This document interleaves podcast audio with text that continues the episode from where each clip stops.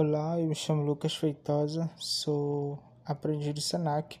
Bom, hoje eu irei apresentar sobre dois métodos de, de, de organização de estoque. Bom, o primeiro método trata-se do método do PVPS, que é o método do primeiro que vence, primeiro que sai. Esse método ele tem uma especificidade muito importante na, na execução do, do estoque.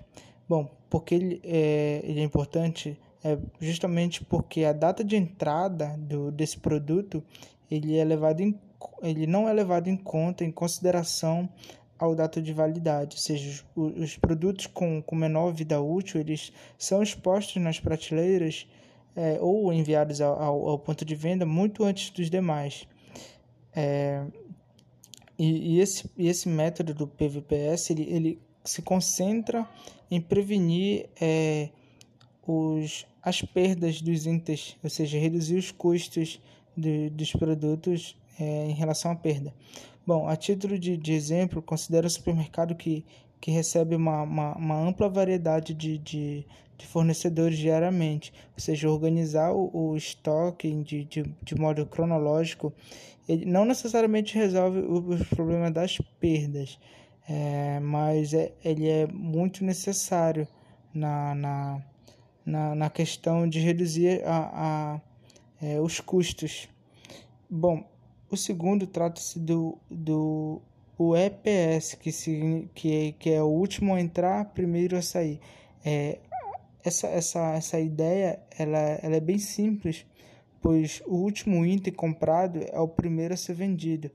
Se, se a empresa ela ela, por exemplo, compra produtos perecíveis, é, não, não, não, não seria viável, pois é, essa, essa, essa questão dos produtos perecíveis ela entraria na questão da, do PVPS.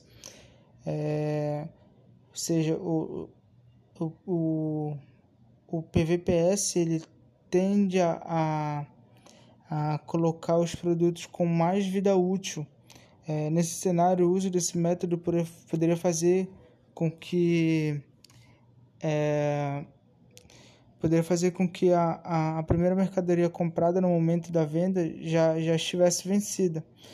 No entanto, ele é um método de, de controle de estoque mais eficiente para o planejamento da produção, ao, ao permitir ajustes rápidos nos preços e quantidades a serem fabricadas, de, de acordo com o consumo real.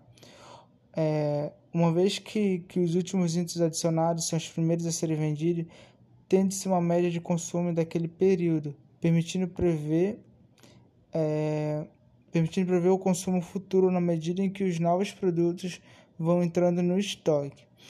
É, e esse o EPS ele, ele, tenta reduzir a margem de lucro operacional das empresas, uma vez que no momento da medição os fatores externos momentâneos, a inflação, variação cambial, etc., são repassados ao preço, ao preço de custo da mercadoria.